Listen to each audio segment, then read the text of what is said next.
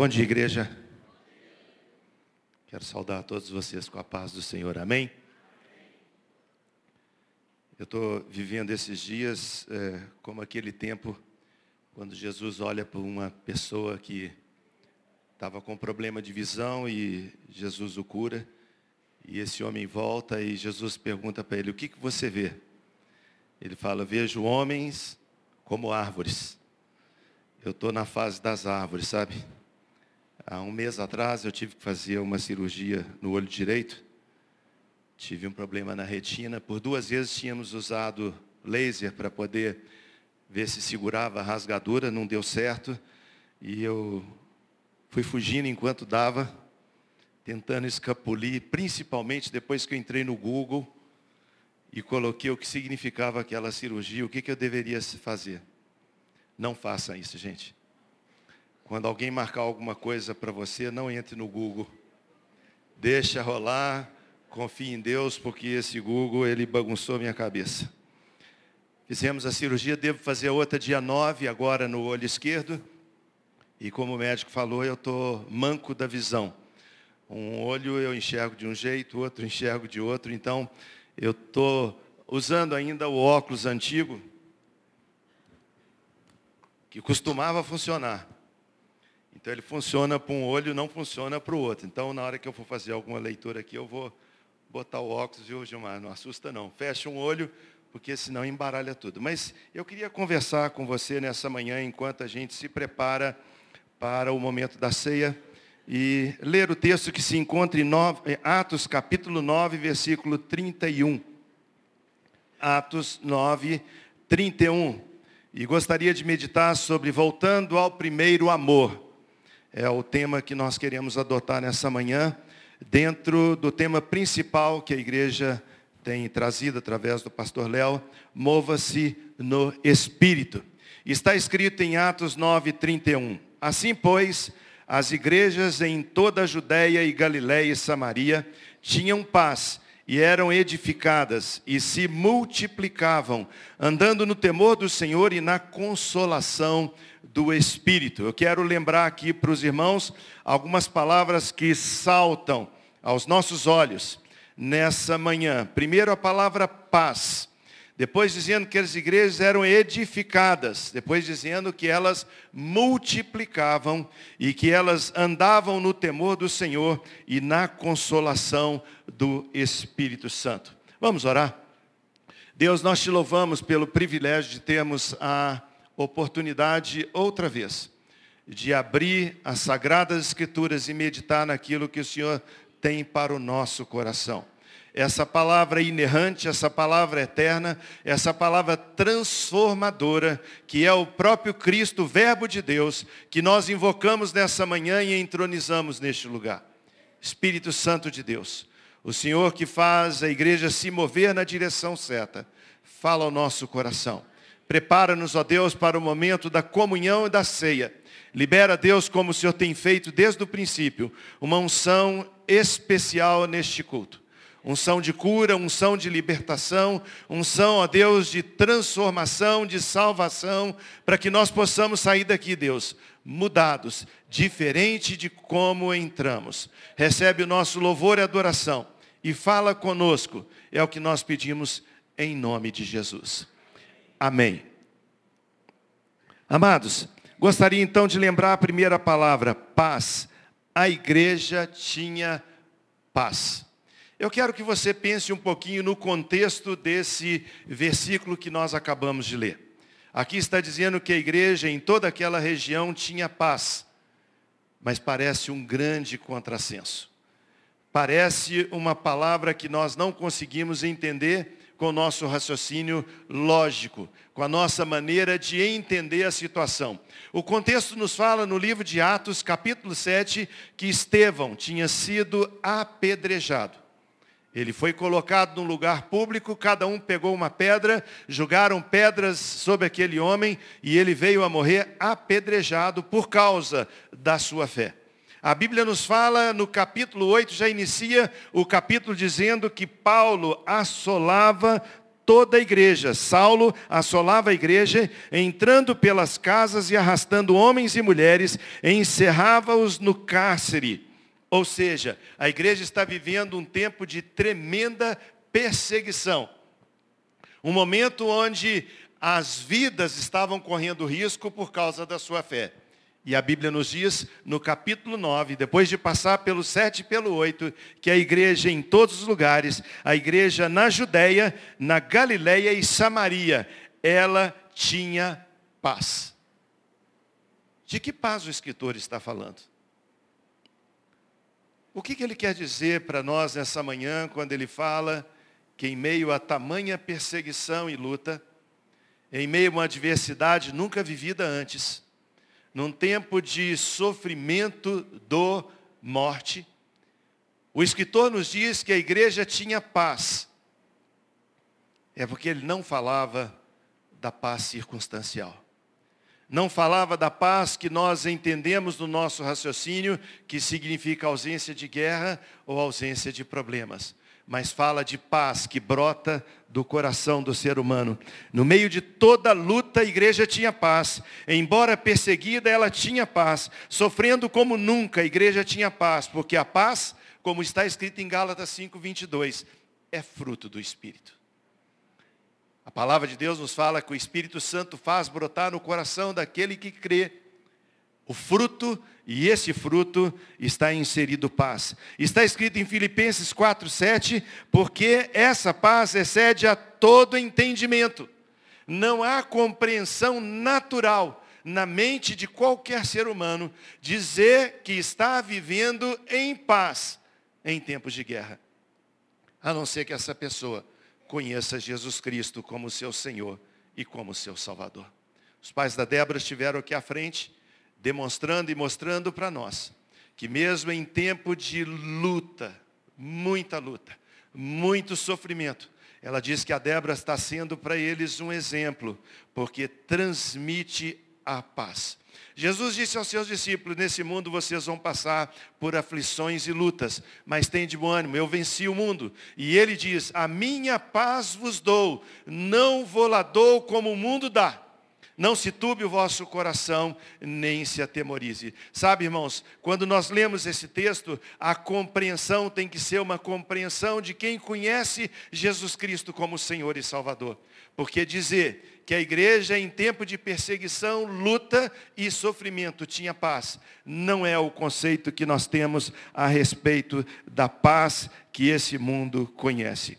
A segunda palavra que a gente quer falar com você nessa manhã diz que a igreja era edificada. E nós sabemos o que significa isso. Nós sabemos que na construção, na, na, na, no início de qualquer obra, é necessário fazer uma boa base, é necessário fazer uma edificação em terreno sólido. Jesus, quando está ensinando no Sermão da Montanha e dando aquele sermão tão maravilhoso que se torna princípio para a vida de todo cristão, ele conclui aquele momento dizendo que todo aquele, pois, que ouve as minhas palavras e não as pratica, será comparado a um homem imprudente que edificou a sua casa sobre areia.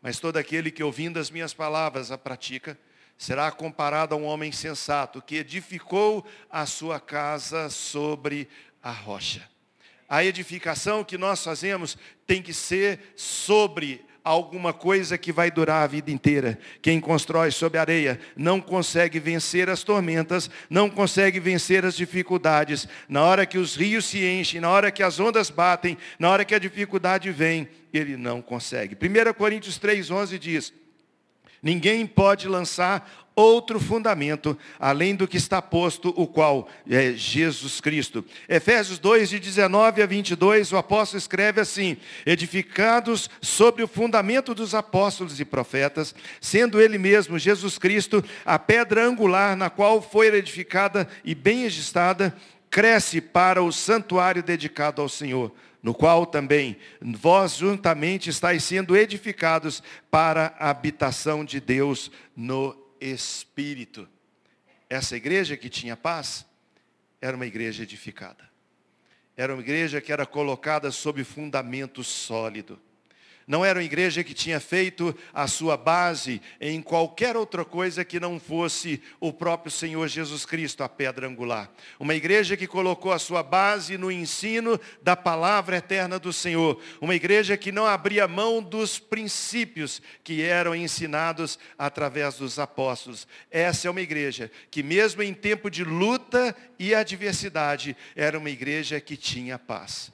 Era uma igreja que era edificada. A terceira palavra que nós lemos nessa manhã diz que ela multiplicava, a igreja multiplicava. Em Atos capítulo 17, quando Paulo está indo em Tessalonicense, lá na cidade de Tessalônica, ele é recebido na casa de alguns irmãos, e a Bíblia nos diz que aquela perseguição fez com que aquela casa agora fosse perseguida, porque tinha recebido os apóstolos. Sabe qual foi a palavra que aqueles líderes religiosos disseram para a liderança local? Disseram, aqueles que estão deixando o mundo de cabeça para baixo, aqueles que estão fazendo com que haja uma confusão em todo esse mundo atual, eles chegaram aqui até nós.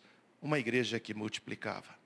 Amados, quando a gente encerra o livro de Mateus, e vê a palavra do Senhor dizendo, ide por todo mundo e pregai o evangelho a toda criatura. Quando nós escutamos João dizendo no seu livro, lá do evangelho, dizendo, não fostes vós que escolhestes a mim, pelo contrário, eu vos escolhi a vós outros, e vos designei para que vades e deis fruto, e o vosso fruto permaneça, já está inserido aí todo o propósito de Deus para uma igreja crescer, é pregar o evangelho, é anunciar as boas novas, é não se calar. A igreja se multiplica multiplicava porque eles obedeciam à mensagem, a igreja se expandia de uma forma tremenda porque os crentes não se calavam. Nós encontramos em Atos capítulo 4, depois de Pedro e João serem presos por causa de Jesus Cristo, serem soltos. E mais uma vez arguídos dizendo, vocês não podem anunciar a Cristo, vocês não podem falar de Jesus Cristo, mas eles dizem, nós não podemos deixar de falar daquilo que nós vimos e ouvimos. Ah, amados, aquela igreja primitiva tinha paz na adversidade, era edificada sobre a rocha e não se calava em circunstância alguma. Não existia pandemia, dificuldade, perseguição, coisa alguma que pudesse tirar aquela igreja do foco. Ela sabia que tinha que pregar. A igreja cresce e, consequentemente, alcança todo aquele mundo antigo. Uma igreja que começa com 120 pessoas quando a gente vê no início de Atos dos Apóstolos, agora é uma grande multidão. Por que isso?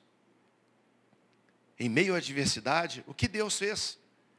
Deus pegou aquela diáspora, aquela luta, aquela perseguição, aquela maneira de agir daquele mundo da época, espalhando os filhos de Deus por todos os lugares. E quando eles eram espalhados, não se davam por vencidos. Aonde estavam?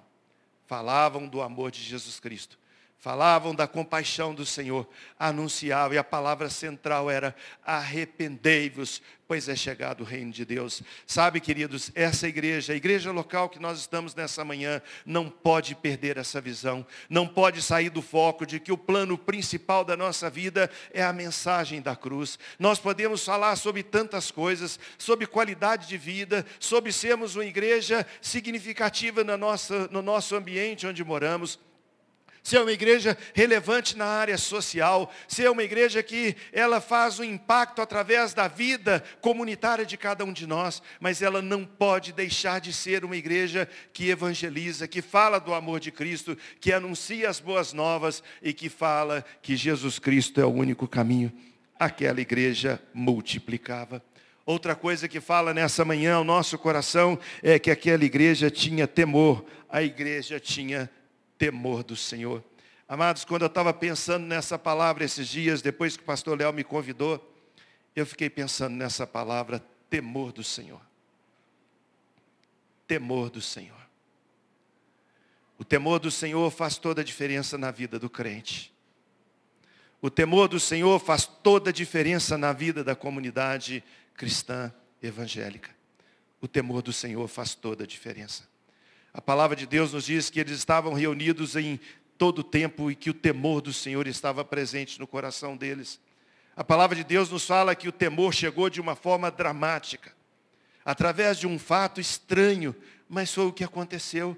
E o temor do Senhor acendeu no coração daquela igreja. A Bíblia nos diz que num determinado momento de reunião, quando todos estavam presentes, um homem chega lá no altar, chega diante dos apóstolos para depositar ali uma quantia que ele disse que tinha oferido ao vender um imóvel. Ele não precisava dizer por quanto vendeu. Ele não precisava dizer quanto ele estava dando na proporção do que ganhou, mas a palavra de Deus nos diz que Ananias chega e fala, eu vendi, portanto, está aqui o dinheiro no altar.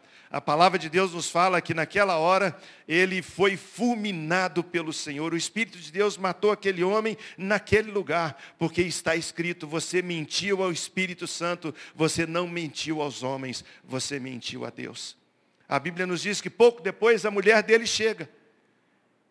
E o apóstolo diz para ela: Olha, esses homens que você viu saindo são os que acabaram de sepultar o seu marido. E você, da mesma forma, vai ter essa punição, porque faltou em vocês o temor do Senhor.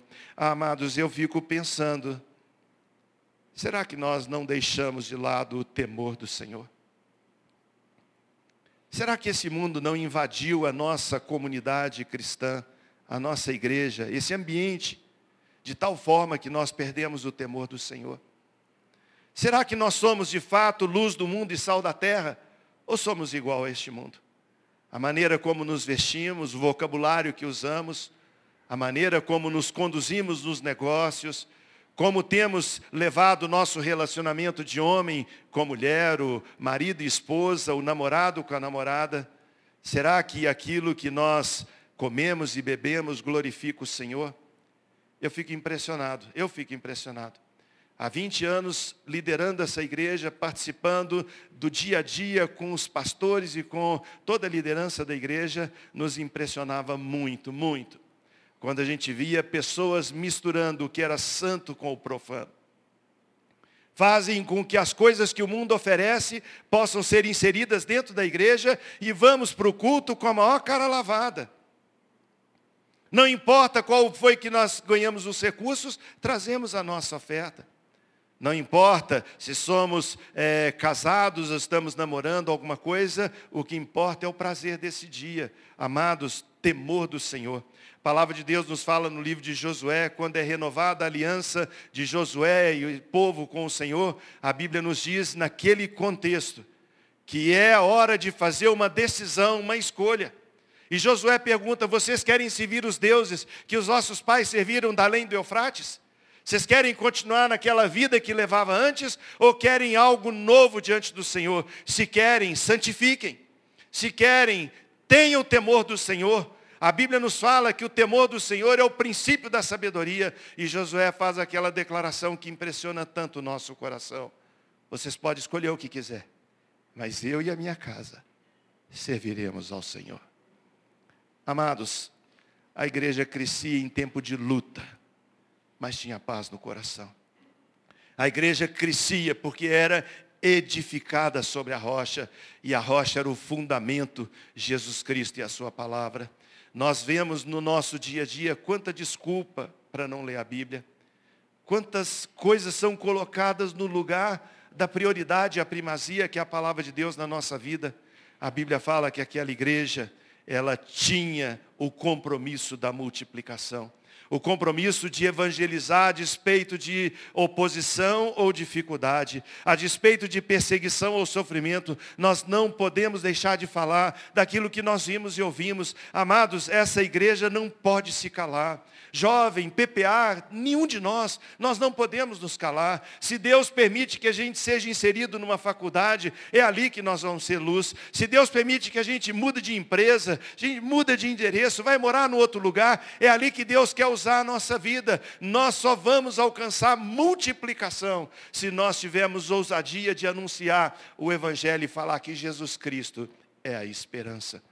Essa igreja, além do temor, ela também tinha o consolo, o mover, a direção do Espírito Santo, pois está escrito: Assim, pois, as igrejas em toda a Judéia, Galiléia e Samaria tinham paz, e eram edificadas e multiplicavam, andando no temor do Senhor e na consolação do Espírito Santo. Por isso o pastor Léo acertou quando disse: mova-se, mova-se, na direção do Espírito. Mova-se no poder do Espírito. Jesus Cristo, vendo que os seus discípulos estavam esmurecendo, vendo que eles entristeciam, pois não conheciam, não conseguiam colocar no seu coração a mensagem principal do que era o motivo pelo qual ele tinha vindo a este mundo. Ele não veio para trazer cura apenas, ele não veio para trazer uma paz nacional, Jesus não veio para trazer um equilíbrio na sociedade, não, ele veio para morrer no nosso lugar. Ele é o Cordeiro de Deus que tira o pecado do mundo.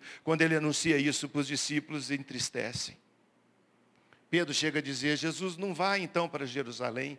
Se ali eles vão te matar, não vai para lá havia aquele senso de preservação da vida. Aqui está tão bom, vamos continuar, milagres acontecendo, pão sendo multiplicado, doentes sendo, sendo curados, expulsando demônios. Jesus, para que abreviar isso? Continua desse jeito. E ele fala, eu vim não foi para isso, eu vim para morrer na cruz do Calvário, eu vim para ser o Cordeiro de Deus que tira o pecado do mundo, eu vim para que o meu sangue precioso seja derramado na cruz, e esse sangue purifique o pecado de todos. E ele fala, mas vocês não precisam entristecer.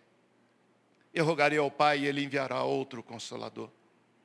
E quando o Espírito vier, ele vos conduzirá a toda a verdade. Ele vos ensinará. Ele vos fará lembrar todas as coisas que eu vos tenho dito. Ele há de consolar no meio da dor. Ele há de convencer o homem do pecado, da justiça e do juízo. Ele há de glorificar o meu nome. Isso era promessa, mas os discípulos ainda não entendiam não compreendiam que aquele que haveria de vir era da mesma essência. Ele virá como eu sou. Eu, o Pai, o Filho e o Espírito Santo somos um só.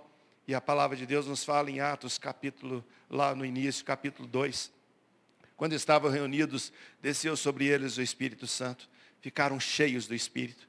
Quando depois tem o discurso de Pedro, Pedro fala, esses homens que vocês estão vendo essa hora não estão embriagados, mas eles receberam a promessa do Pai, receberam a concretização do que Jesus disse, que o Espírito Santo seria dado e eles seriam revestidos de todo o poder. E nós vemos isso aquela igreja crescia, aquela igreja tinha paz, aquela igreja era edificada, aquela igreja multiplicava, aquela igreja tinha o temor do Senhor, porque ela era cercada, conduzida, dirigida pelo Espírito Santo de Deus. Atos 2,47, enquanto isso, acrescentava-lhes o Senhor os que dia a dia iam sendo salvos. Daniel me perguntou, que tema você dá para essa mensagem nessa manhã? Eu disse a ele, voltando ao primeiro amor. O nosso futuro não está lá à frente, irmãos. O nosso futuro não está lá na frente. O nosso futuro está lá atrás. Quando Deus chama cada um de nós a voltarmos a ser o que a igreja primitiva foi. E quando a gente vê todo esse contexto, quando a gente vê toda essa história, todo esse pano de fundo, surge uma pergunta no nosso coração. Se as lutas faziam a igreja crescer, se o sofrimento fazia a igreja ter paz, se as perseguições, como Paulo fazia, entrava nas casas, tirava filhos, marido, esposa, levava para serem presos nos calabouços, se mais adiante a gente vê na própria história dizendo que Nero faz de cada cristão que era preso uma tocha humana para iluminar as noites terríveis de Roma, homens que confiavam no Senhor. Pessoas que eram saqueadas a sua casa, perdiam tudo que tinham, perdiam seus pais, seus filhos, seus irmãos, marido eram tomados das esposas, crianças eram tomadas do colo das suas mães e permaneciam fiéis. E quanto mais perseguição, quanto mais luta, mais aquela igreja crescia. Então, queridos, surge a pergunta: se perseguição, se luta, se adversidade não faz a igreja parar, o que, que nos para? E eu fiquei pensando nessas palavras que a gente já leu. Paz. A igreja para, porque ela tem pensado que paz é pano branco. A igreja pensa que paz é circunstância. Nós pensamos que paz é quando tudo vai bem. Mas a palavra de Deus nos fala que paz é ter Jesus no coração e confiar nele. Outra palavra que nós meditamos fala sobre edificação. É quando nós deixamos de entender que a edificação da igreja não é na sua estrutura, não são nos seus planos e programas, não é na sua forma, mas ela é edificada quando é colocada sobre a rocha, e a rocha é Jesus. Muitos de nós temos errado ao fazer a nossa edificação sobre a areia. É tão fácil, é tão simples, castelos que levantamos. Mas quando vem a primeira onda, quando o rio se levanta, quando o vento vem, desmorona tudo.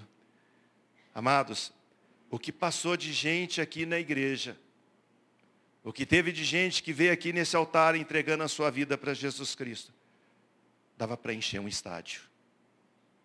Onde está esse povo? Muitos deles, não todos, edificaram sobre areia. Pessoas desanimaram na jornada, disseram que perderam a paz. É porque nunca tiveram. Se a pressão externa, se a luta, se a dificuldade não foi problema para aquela igreja crescer e multiplicar, o que tem sido para nós? Porque nós muitas vezes perdemos a paixão pelo perdido. Pastor Léo estava falando sobre um coração compungido, um coração que estremece, um coração que mexe lá dentro e faz sacudir a nossa vida de uma forma como nós não sabemos explicar.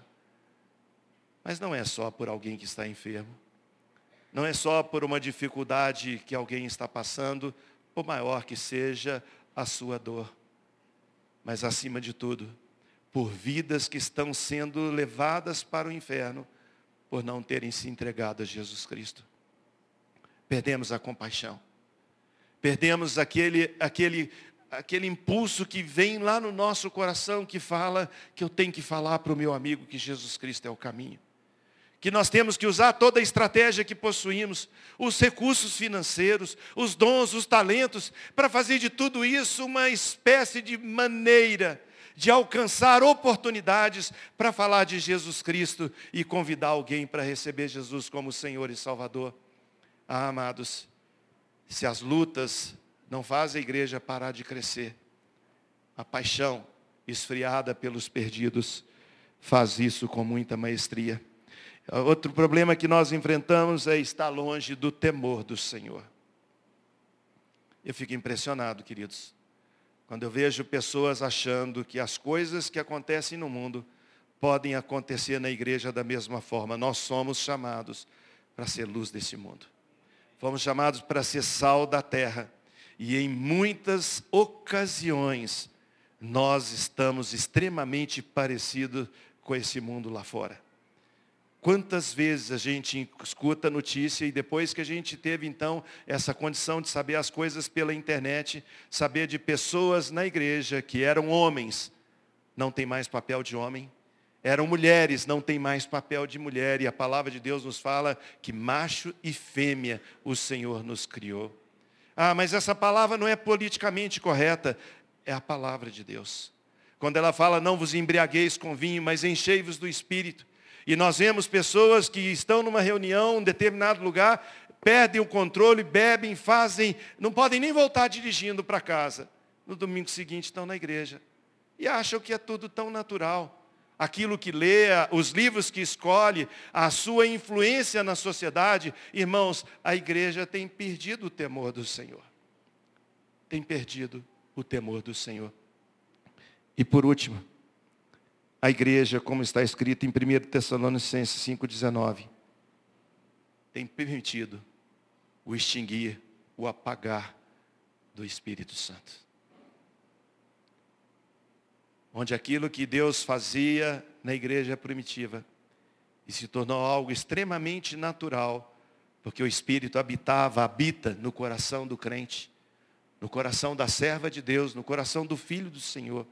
E se ele ali habita, o crente, a serva de Deus, os filhos do Senhor, já têm em si todo o potencial para fazer a obra do Senhor.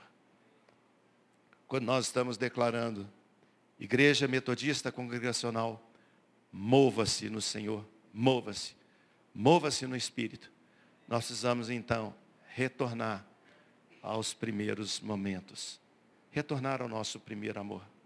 Queria convidar o Deraldo para estar cantando essa canção e eu quero convidar você a fechar os seus olhos, curvar a sua cabeça, enquanto nos preparamos para esse momento de ceia. Atos, Atos 9, 31. Assim, pois, as igrejas em toda a Judéia e Galiléia e Samaria tinham paz. E eram edificadas e se multiplicavam, andando no temor do Senhor e na consolação do Espírito Santo. Curve a sua cabeça se você pode, feche os seus olhos, ouça essa canção enquanto nós estamos nos preparando para esse momento de ceia. Depois desse momento, eu quero orar com você. E depois desse momento de oração, nós vamos receber as nossas crianças para que a gente possa participar desse momento da ceia do Senhor. Ouça essa canção.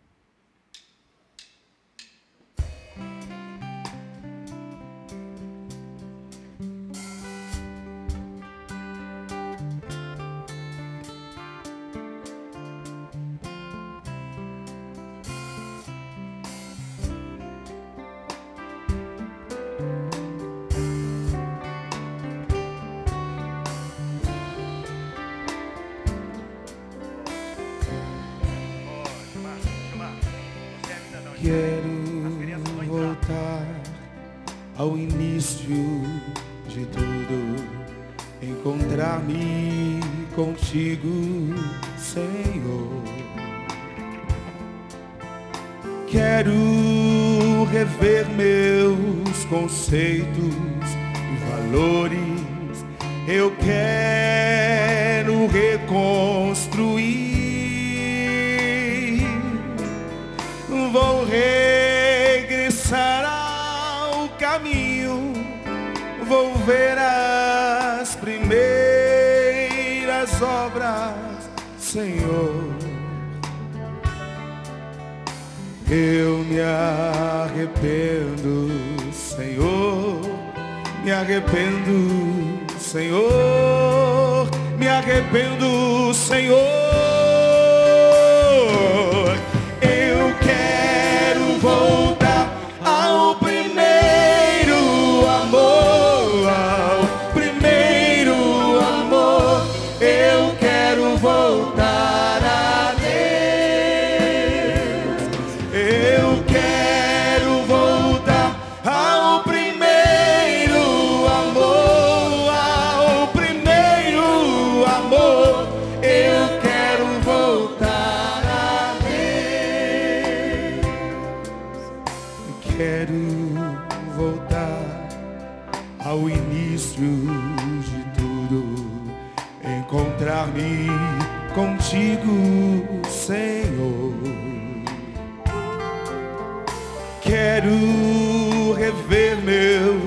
Conceitos e valores. Eu quero reconstruir.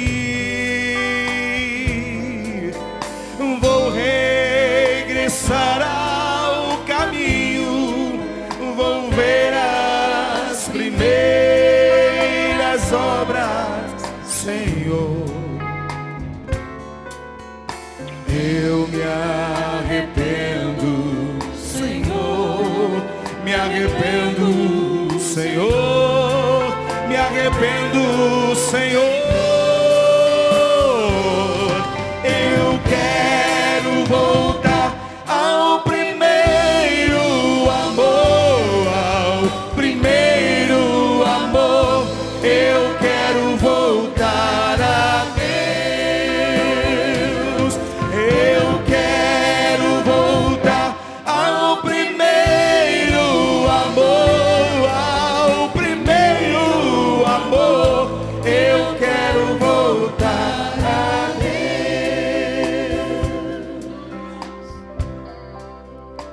Enquanto nós estamos nesse momento orando, conversando, buscando a face de Deus, surge uma pergunta em cada um de nós. Qual obstáculo estamos enfrentando? Não temos experimentado a paz de Cristo? Paramos de edificar a nossa vida sob a rocha? Deixamos de multiplicar? Deixamos de lado o temor do Senhor? Não temos vivido o consolo, a presença, o poder do Espírito? Cada um de nós sabe o que tem faltado na nossa vida para sermos e fazermos o movimento que Deus deseja como igreja de Cristo. Espírito Santo de Deus, nós invocamos o teu nome e pedimos a tua bênção sobre nossa vida nessa manhã. Queremos pedir que o Senhor venha mudar a nossa sorte Queremos, ó Deus, como diz a canção, voltar ao primeiro amor. Nós nos arrependemos, Deus, por estarmos muitas vezes paralisados na nossa zona de conforto. Muitas vezes estamos acomodados, esquecer que ao nosso redor tem tanta gente que não te conhece. Inunda o nosso coração com o temor do Senhor, meu Deus que possamos tomar uma posição que glorifique o teu nome, que possamos entender o porquê do nosso chamado, que possamos compreender que o Senhor nos fez luz deste mundo e sal da terra. Abençoa, Deus, a vida de cada um de nós aqui neste lugar. Ajuda-nos, ajuda-nos, Senhor, a voltarmos ao primeiro amor. E agora, Pai, quando vamos participar desse momento de ceia, trazendo à memória o grande amor com que o Senhor nos amou. Recebe também a nossa gratidão. Nós oramos em nome de Jesus. Amém. Os diáconos vão estar agora distribuindo os elementos da ceia, um pedaço de pão, um cálice de suco de uva. Não coma antes, não beba antes, aguarde. Do seu lado, segure. Se você tem uma criança do seu lado e quiser que ela participe, pegue para ela nós vamos daqui a pouco todos juntos estar celebrando a ceia do Senhor. Graças eu te dou, Pai, pelo preço que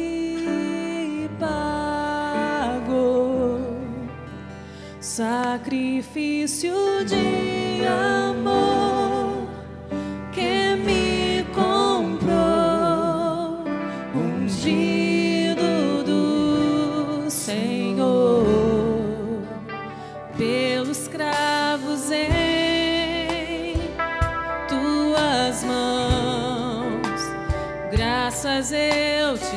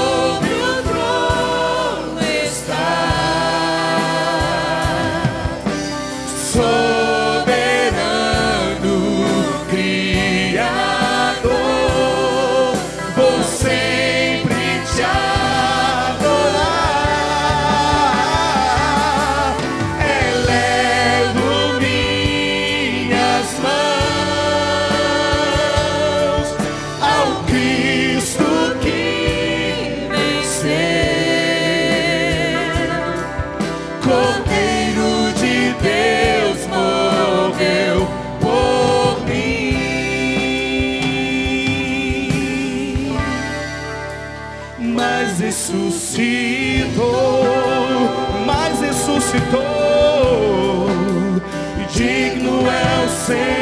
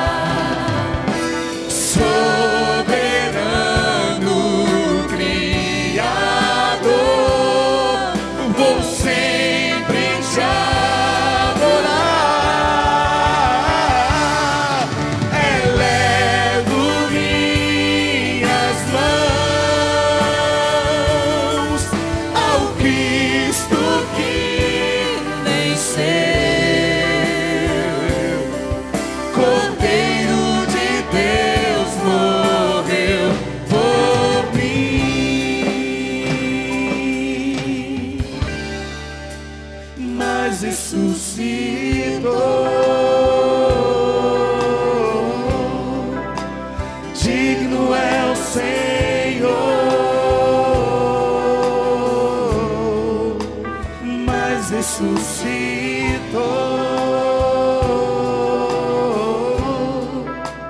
Digno é o Senhor.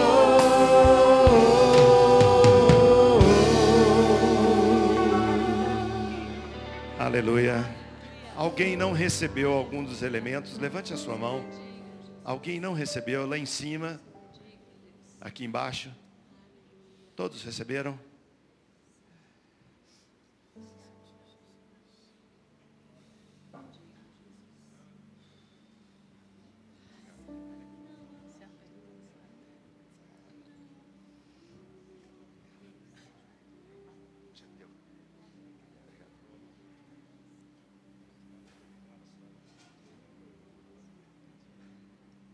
O túmulo está vazio.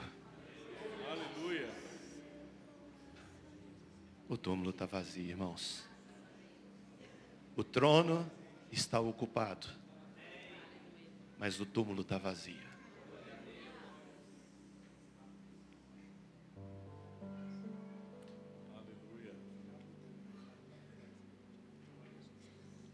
Quando nós temos em nossa mão um pedacinho de pão e um cálice, quando nós participamos da ceia, nós não comemos um pedaço de Cristo. Nós não bebemos do seu sangue. O que nós fazemos é trazer à memória o que ele fez por nós. A palavra de Deus nos diz que na noite em que foi traído, tomando Jesus um pão, partiu, deu graças e deu a seus discípulos e disse: Comei dele todos. Isso é o meu corpo partido por vós. Jesus é o pão partido. Quem matou Jesus Cristo não foi o Império Romano. Quem matou Jesus não foram os religiosos da época. Quem matou Jesus foram os meus pecados. E a palavra de Deus nos diz que ele se partiu, porque ele é o Cordeiro de Deus que tira o pecado do mundo. Coma do pão grato por Jesus ter se entregado na cruz por amor a você.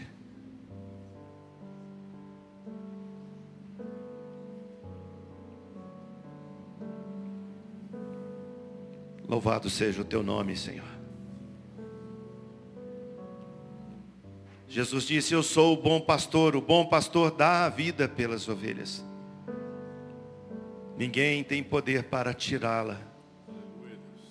Mas eu espontaneamente a dou, disse Jesus. Porque eu sou o bom pastor. Depois de haver ceado, tomou Jesus um cálice e deu a seus discípulos, dizendo: Esse é meu sangue, sangue da nova aliança, derramado a favor de muitos. Tomai e bebei dele todos, disse o Senhor.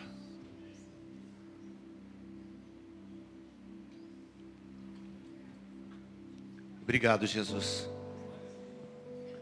Obrigado por ter vertido na cruz do Calvário sangue. Obrigado por ter pago o preço dos meus pecados. Tua palavra nos fala que o castigo que nos traz a paz estava sobre os seus ombros, e pelas suas pisaduras fomos sarados. A Bíblia aponta de Gênesis ao Apocalipse o sangue da cruz.